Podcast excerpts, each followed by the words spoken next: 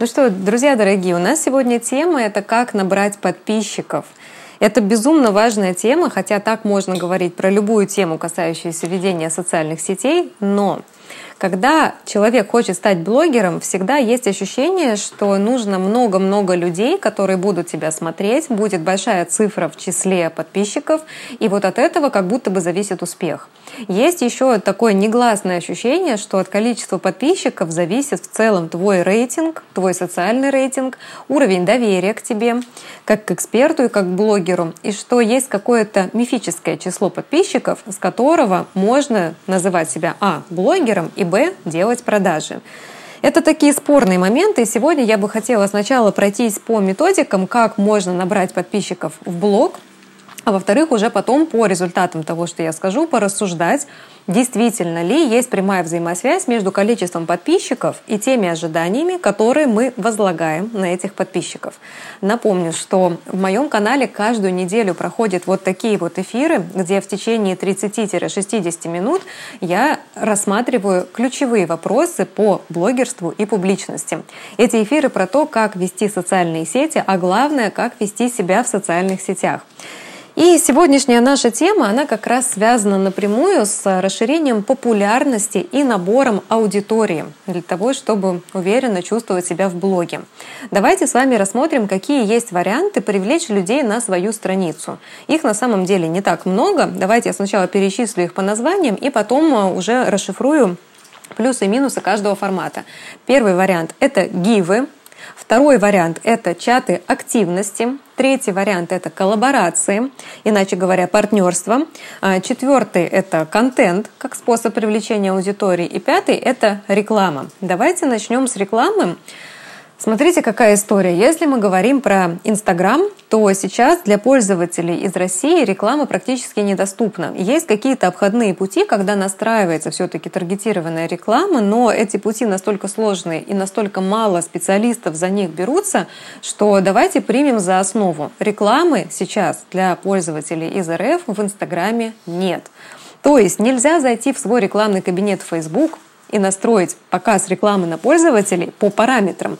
И даже нельзя просто нажать в самом Инстаграм кнопку «Продвинуть публикацию». Для всего остального мира есть возможность продвинуть и публикацию, и Reels, и историю. Но у нас с вами такой возможности нет. Соответственно, что тогда подразумевать под рекламой, которая приводит подписчиков? Первый вариант — это реклама у блогеров. И есть даже способы оценить, насколько блогер в целом оправдывает ожидания. Можно оценить количество подписчиков, охваты по публикациям, по сторис, и приход в среднем.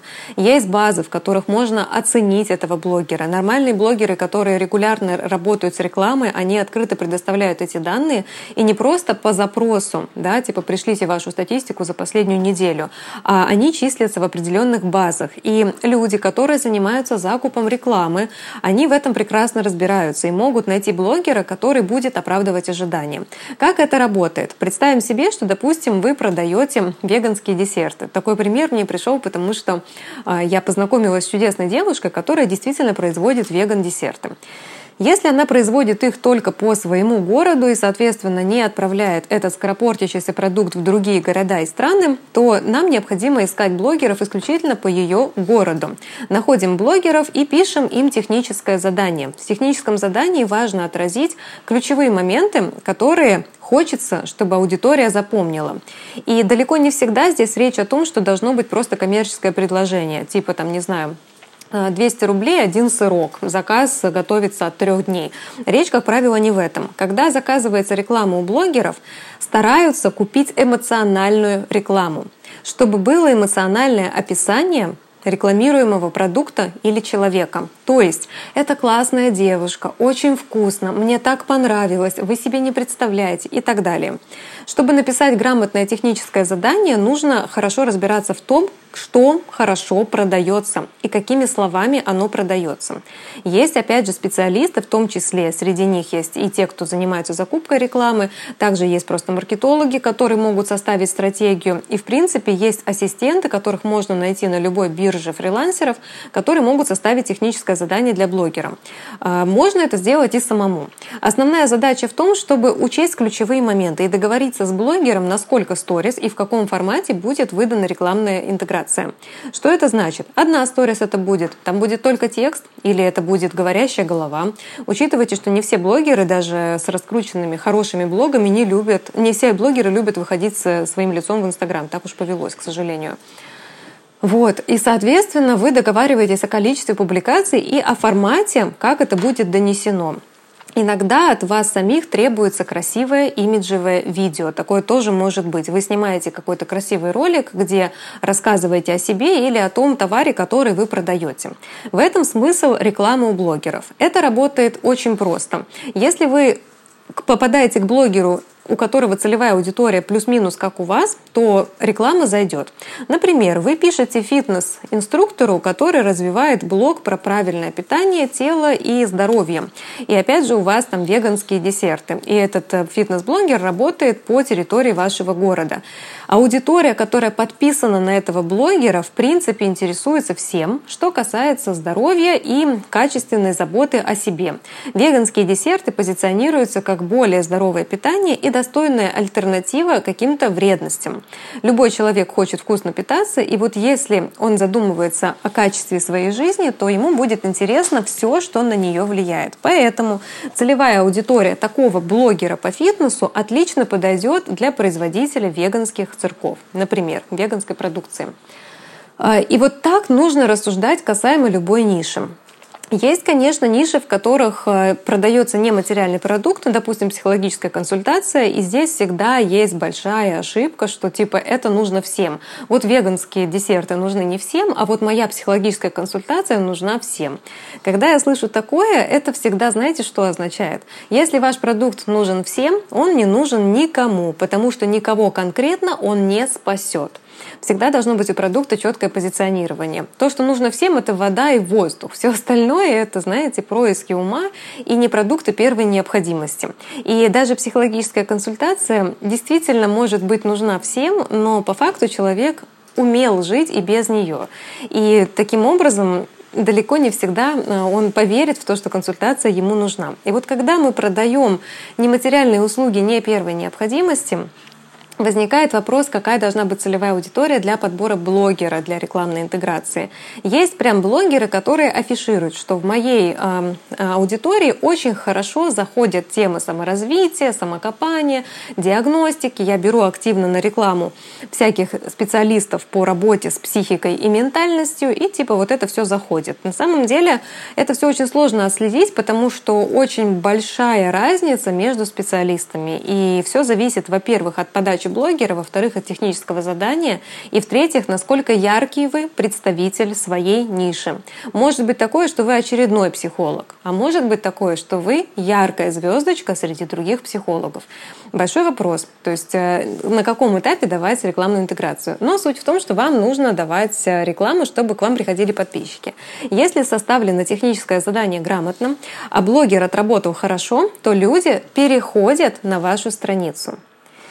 И вот здесь самое главное. Вот э, дальше мы будем говорить о других методах набора аудитории, но в самом начале я скажу, если ваша страница не готова к приему новых подписчиков, то никакая рекламная интеграция ни за какие деньги не оставит людей с вами. Здесь смысл в том, что покупая рекламу, вы думаете, что просто, ну, допустим, вы классный специалист, и этого уже достаточно. И вам просто нужны люди, которые будут вас лицезреть. С одной стороны, это так. Но если ваш профиль не готов к приему новой аудитории, люди перейдут к вам на страницу, но не подпишутся. И только самые-самые заинтересованные могут остаться и раскопать в вашем контенте самые ключевые для себя мысли. Можно в этот момент возразить, что это и есть хороший исход. То есть те, кому реально надо, они останутся с вами. Но что я вам могу сказать? Те, кому реально надо, это горячие клиенты, которых мечтает получить любой представитель бизнеса. И мы с вами с удовольствием бы работали только с такими. Но давайте так, они у вас купят прямо сейчас. А кто у вас купит потом? А кто у вас купит еще через месяц, через два и через три? Для кого вы будете делать сторис с прогревами? То есть, допустим, вы покупаете рекламу у блогера, и у вас остались только те люди, которые купили уже прямо сейчас. А вы хотите дальше в своих сторис продавать свои услуги на регулярной основе. Кому вы будете это делать, если у вас уже все купили? И это как раз приводит к выжиганию аудитории, к тишине в профиле. Вас не лайкают, вас не комментируют, вас не репостят, к вам никак не относятся кажется. Вы как бы есть, но вас как бы и нет. Знаете, такой блогер Шрёдингера. Поэтому, безусловно, профиль нужно готовить. И перед тем, как купить рекламу, сначала подготовить профиль. Пожалуйста, запомните это, потому что от этого зависит, увеличится число подписчиков у вас или не увеличится. Это несколько компонентов, которые влияют в итоге на результат, понимаете? Так, ладно, с рекламой, в принципе, разобрались. Других вариантов по рекламе в блоге сейчас нет, именно если мы про Инстаграм говорим. То есть таргет не работает, Яндекс э, Директ тоже не настроить, никакие там переходы, пересылки, это все не работает. Поэтому единственное, что мы можем делать, это реклама э, у блогеров. Если мы берем, кстати, ваш продукт или услугу, который не имеет географии, и вы можете сделать доставку в любую точку мира, или у вас вообще инфопродукт, и то есть его тоже можно из любой точки мира получить, то в таком случае, конечно, у вас больше выбор. Вы не ограничены блогерами своего города, вы можете обратиться к блогеру из любой точки мира и подобрать себе человека с похожей э, точкой зрения на мир, и от этого ваша рекламная интеграция только выиграет. И тут еще важный момент скажу, что блогерам такие вещи тоже очень важны. Объясню почему. Когда вы покупаете рекламу, не думайте, что вы только деньги человеку принесли. У блогера, в принципе, задача развлекать аудиторию. Мы говорим о блогерах, которые именно как профессия блогера используют. Да? То есть я учу блогерство как инструмент использовать, и все мое наставничество построено на этом.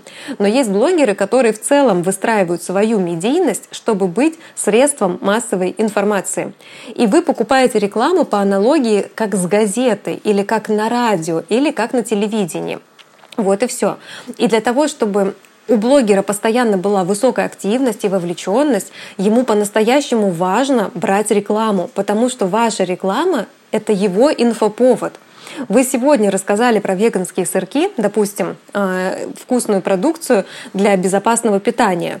А у фитнес-блогера это инфоповод, и у него есть возможность на вашем инфоповоде потом продать еще свои тренировки, программы питания и составление рациона. И именно рекламные интеграции создают в профиле ту самую разнообразную активность, когда человек, блогер, может вас заинтересовать всем тем, что подходит вам всем по интересам. Это тоже очень важно, потому что а, покупка рекламы — это не односторонний процесс, это всегда вин-вин. Следующий пункт, который а, приводит подписчиков, это контент. Тут смотрите, что самое важное, главное понимать. А, когда вы делаете контент, вы всегда вытягиваете лотерейный билет на привлечение подписчиков. Я бы хотела отдельный эфир вообще провести на эту тему, как через контент привлекать к себе подписчиков. А, как я до этого говорила, если ваша страница не подготовлена к приходу новой аудитории, то реклама не сработает на привлечение людей. Внимание вы получите, а подписки и, как следствие, деньги, лояльность и новую цифру в подписчиках, то нет. И вот контент — это и способ удержания старой аудитории, и способ удержания пришедшей новой, и способ вовлечения. И когда контент разнообразный, когда через контент вы управляете впечатлением о себе, это, конечно, высший пилотаж. Это то, чему я учу на своем наставничестве по ведению социальных сетей, потому что мало вести соцсети, надо уметь вести себя в соцсетях. И вот контент может привести вам подписчиков самыми неожиданными способами. Первый вариант вас репостнут. Просто ваш пост репостнут к себе в сторис, и люди это делают. Вы себе не представляете, как часто люди репостят чужой контент, если он зацепил за живое. Также репостят друг другу в личные сообщения, и тем самым к вам приходят через э, цепочку рукопожатий тоже новая аудитория. У меня так постоянно, кстати, случается. А, те люди, которые, например, купили у меня обучение, они какой-то мой пост могут прислать своим знакомым. И те знакомые приходят ко мне тоже на обучение, потому что благодаря вот этой цепочки рукопожатия, они познакомились со мной, а я познакомилась с ними. А дальше естественно, ваш пост или видео могут завируситься. Это означает, что они выходят на новые рынки. То есть люди, которые вас вообще никогда не видели и не подписаны на вас, начинают замечать ваш контент. Самый популярный способ сейчас, как многие думают, это видео Reels. И действительно, видео Reels может выйти на новую аудиторию. И далеко не всегда здесь важно, чтобы это были сотни тысяч людей. Ведь, если честно, сотню тысяч людей вы в клиенты не превратите, как бы вы ни старались. У вас есть все равно временное ограничение, даже если вы собственник бизнеса, и у вас есть возможность делегировать многие свои задачи. Все равно у всех есть определенные ограничения. И 100 тысяч просмотров не равно 100 тысяч клиентов. И надо понимать, что целевой клиент, он может быть один, и он закроет крупную сделку с вами. Поэтому Понятие «залетевший рилс» — это очень сомнительное понятие. И если ваши рилсы набирают даже 100 просмотров, это вовсе не значит, что они не приведут к вам клиентов, потому что важно не количество просмотров, а количество качественных просмотров. А качественные просмотры зависят напрямую от того, насколько качественный был контент. И мы здесь приходим опять к любимой моей идее. Мы создаем качественный контент не для репостов, не для вирусации вот этой, да, а мы создаем продуманный полноценный контент, который в любом случае будет отражать вашу экспертность. Даже если это фотография с ваших каких-то посиделок, и там есть небольшая текстовая заметка. Короче, контент нужно создавать, понимая, что все, что вы выкладываете в онлайн, может сработать как на привлечение, так и на отписку аудитории. Следующий пункт по набору подписчиков – это коллаборации. Это когда вы объединяетесь с кем-то, с кем-то одним или с группой профессионалов и создаете совместный проект. Вариантов для коллабораций может быть несколько. Первый вариант – это когда вы проводите, например, совместные прямые эфиры, разовые. Второй вариант – когда ваши прямые эфиры становятся сериалом, когда вы с экспертом выходите и разбираете одну тему в несколько серий. Третий вариант коллаборации – это провести совместные совместный проект. Когда вы создаете с кем-то партнерский проект, вы получаете аудиторию друг друга. И так получается, что Допустим, вот вы берете партнера, вот вы шьете одежду, а партнера берете по колористике, то есть человек, который разбирается в психологии цвета. Вы, скорее всего, как э, модельер одежды своей текущей аудитории уже продали все, что могли. И у вас купили все, кто хотел, скорее всего. А колорист, который разбирается в цвете, уже всем рассказал, что такое цвет в каждом э, моменте времени и как влияет цветовой спектр на наше настроение и наш имидж. Но когда вы создаете совместный проект, во-первых, вы создаете новую версию, у вас сплетается моделирование одежды и психология цвета, и вы можете выходить на новые рынки. Во-вторых, вы можете дотянуться до той аудитории, которой просто одежда или просто цвет были неинтересны. В-третьих, вы можете пробудить спящих людей в ваших аккаунтах, которые не интересовались вашей одеждой или вашей психологией цвета. Но когда вы создаете что-то новое, вы делаете некую встряску, люди просыпаются, видят, что у вас какой-то новый виток развития, вы не стоите на месте, и люди получают э, большую дозу эндорфинов, общаясь с вами на новую тему. Это действительно работает круто. Еще один вариант коллаборации — это совместные выступления в офлайне. Не нужно обесценивать офлайн, потому что именно офлайн создается контент для онлайн. Мы не в виртуальном мире пилим сторис. Мы фактически снимаем на телефон то, что происходит в реальной жизни. И то, что мы видим своими глазами, согласитесь. И вот если мы вот это все публикуем в онлайн, это означает, что в офлайне это действительно произошло, а мы успели это заснять на фото и на видео. И для того, чтобы у вас было больше инфоповодов и чтобы к вам приходили люди и оставались на вашей странице, безусловно, нужны офлайн мероприятия. Сейчас я это называю гибридным способом продвижения, потому что, ну, знаете, не совсем логично опираться только на один способ, только онлайн продвигаться или только офлайн продвигаться. Э, это не совсем полноценная стратегия, скажем так. Поэтому очень рекомендую использовать и офлайн мероприятия для набора подписчиков. Безусловно, вы не сможете сразу организовать мероприятие там, на 2000 человек. Ну, типа 2000 человек — это много. Допустим, вы организуете на 10 человек. Но представьте, допустим, у вас охват в сторис может быть 100 человек. То есть 100 человек смотрят ваши сторис. 100 человек в офлайне вы, скорее всего, в первый раз в одиночку или в паре с кем-то не соберете. Либо будете делать это долго и потратите на это много денег, потому что будете тратить уже на рекламу. Мероприятия по другой методике собираются. Я как организатор мероприятий попробовала эту отрасль. Хочу сказать, что для этого нужны интересные взгляды и умение работать в команде. Но представьте, что вы всего 10 человек собрали на мероприятие, и это живых 10 человек, которые не просто вашу аватарку увидели, не просто в чьем-то блоге услышали упоминание про вас. Это люди, которые запомнили вас, поговорили с вами и получили от вас какую-то пользу на мероприятии. Поэтому офлайн события даже на небольшое количество участников это всегда отличный способ набрать аудиторию. И если вы заведете привычку проводить такие мероприятия регулярно, то ваш блог будет постепенно наполняться живыми людьми, которые добровольно и ключевое, осознанно пришли на вашу страницу. Потому что просто подписаться после рекламы блогера это не всегда осознанно. Это потому, что, знаете как, вы доверяете своему блогеру, и в целом вам интересна тема, которую он прорекламировал. И на всякий случай вы про запас подписываетесь на какого-то человека. Но вы его не знаете, и вас ничего не связывает, никакого совместного опыта. В отличие от офлайн мероприятий. На офлайн событиях вас создается общая история. И это связывает людей очень крепко и создает стабильных подписчиков. Это очень сильно круто. Еще под коллаборациями я понимаю онлайн-проекты. А, какие-то долгосрочные или краткосрочные события, вебинары, это могут быть э, прямой эфир я называла, здесь речь больше о стратегии образовательной. Это могут быть марафоны, а, это могут быть э, какие-то курсы, это могут быть интенсивы и тренинги, все в онлайн-формате. Это тоже отлично работает, и на предыдущих примерах я как раз объясняла, как аудитория остается с вами в подписчиках и в активных зрителях после подобных мероприятий. Так, следующий пункт по набору аудитории – это чаты активности. Чаты активности – это когда есть 10, 15, 30, 50 человек в одном чате. Чаще всего это делается в WhatsApp. И вы можете присылать э, туда свои посты, для социальных сетей, чтобы люди их лайкали, комментировали, репостили и оставляли всякие сердечки и огонечки.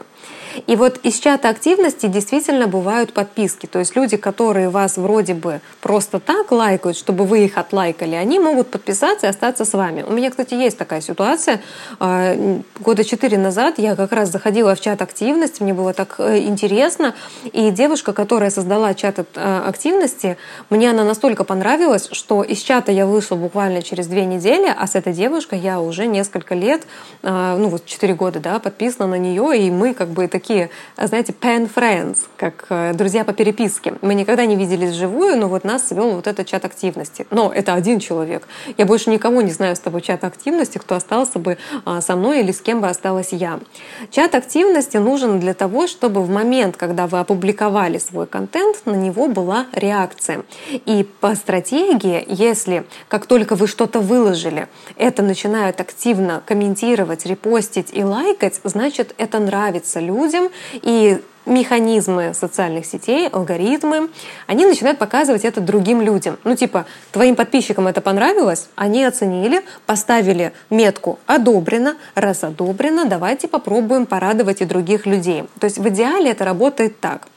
Но на самом деле Буквально вчера мы обсуждали с моим партнером по проекту по речи, что чаты активности выгодны только в самом начале, когда ты только туда вступаешь, а, потому что впоследствии активность в любом случае снижается, вместе с ней все а, охваты тоже падают, и тебя перестают видеть люди. То есть это ненадежный инструмент поддержания активности. Во-вторых, это очень заметная такое прям, знаете, ощущение ну, короче, это всегда видно. Всегда видны комментарии, даже если вас убеждают, что в этом чате активности только живые комментарии, только осознанные, какие-то там специальные, а, что они не выглядят как подставные, это все равно выглядит как подставные, потому что это и есть подставные комментарии. И это всегда заметно. Еще имейте в виду, что сейчас в социальных сетях не особо принято ярко и много комментировать. Мы комментируем только какие-то сильно острые э, посты и видео, которые затрагивают наши чувства когда поднимаются спорные темы. Если контент обычный или еще того хуже, так скажем, образовательный, как, например, экспертный рилс, то поверьте мне, комментировать там нечего. Вот вы когда слышите дважды два четыре, вы разве напишете «Вау, огонек, круто, так интересно, спасибо тебе за эту информацию»? Нет же. Но даже если вы увидите какой-то более сложный факт, который вы действительно не знали, скорее всего, вы его тоже не прокомментируете, потому что с фактами не спорят. Спорят только с мнениями. Но экспертные рилс, они, как правило, фактически ну, так выходит. То есть мы не можем сделать по-другому. Даже если мы примешиваем свой личный опыт, все равно получается немножечко суховато, а по-другому быть не может. Ну, как бы учебник не бывает шуткой. Вот здесь то же самое. И вы знаете, когда ты видишь под экспертными рилсами вот эти фанатичные комментарии влюбленных людей в тебя, возникает сразу ощущение, что это не то, что есть на самом деле. И тут же, как следствие, возникает ощущение своей незавершенности. Ну, то есть, типа, это все люди, которые неправду пишут, и на самом деле тебя никто не любит. И когда ты выкладываешь видео, а его комментируют не жив, ну не то, что не живые люди, а те, кому тоже нужно, чтобы ты их откомментировал, ты чувствуешь, что это фальш.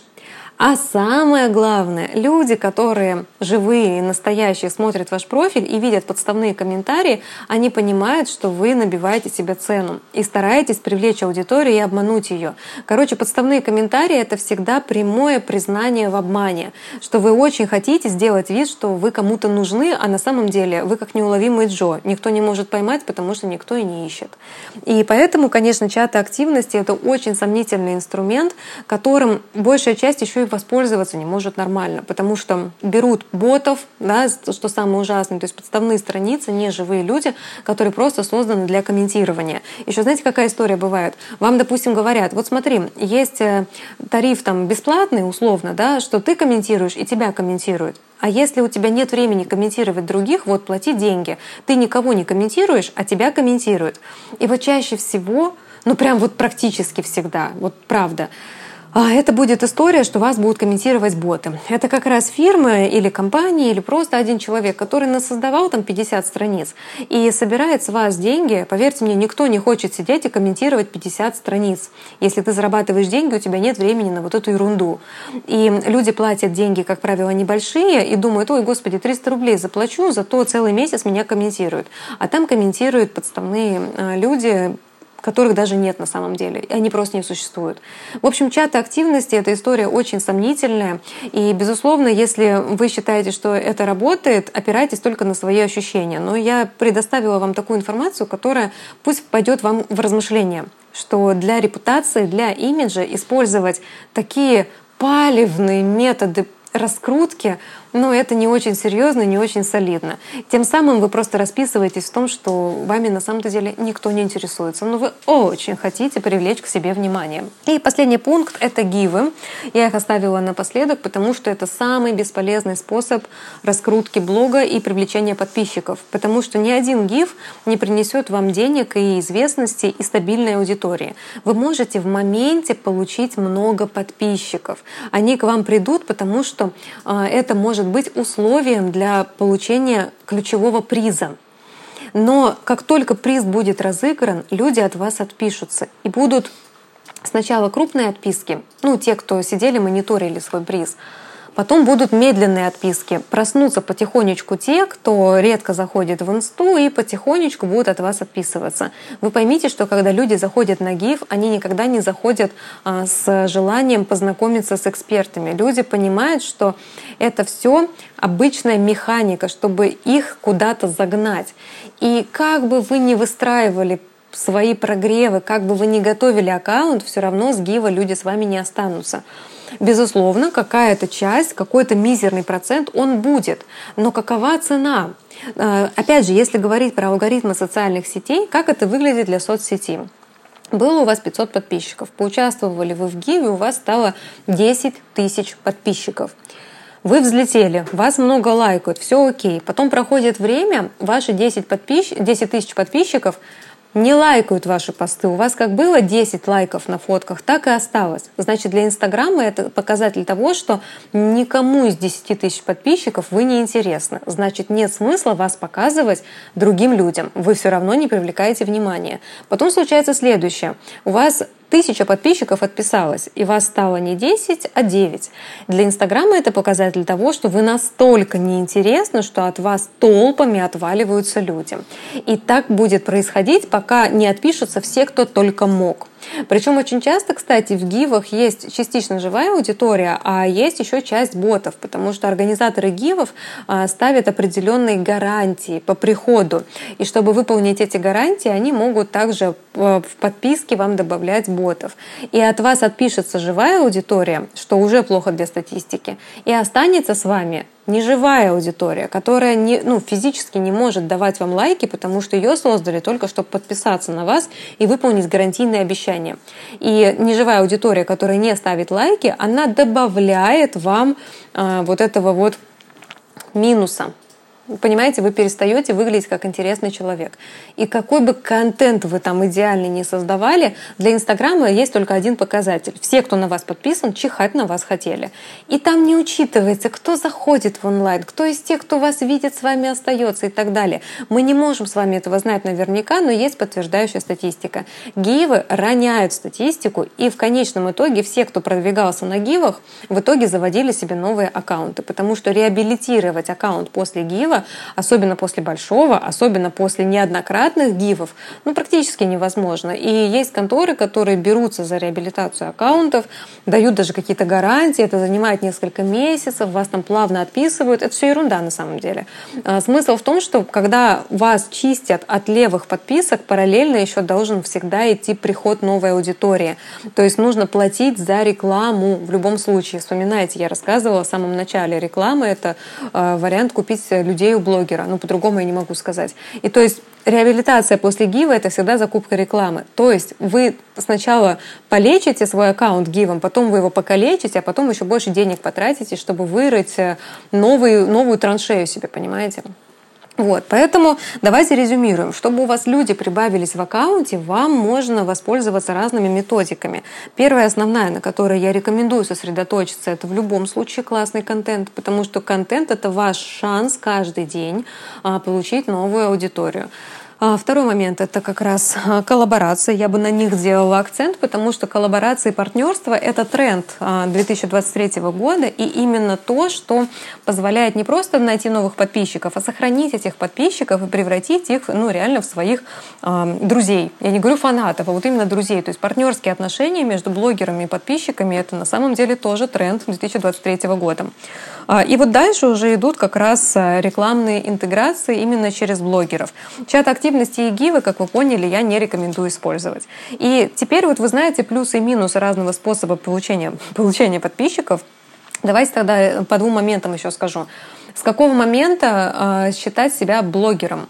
Ну, то есть, э, допустим, 500 человек у вас подписчиков, блогер вы или нет? Или нужно там тысячу подписчиков? Почему говорят, наберите первую тысячу подписчиков? Вот откуда такие цифры? На самом деле Первое. Существует сейчас понятие микроблоги. Микроблоги, вот вы знаете, у вас 100 человек подписчиков, но вы выходите в онлайн и создаете контент, вы блогер.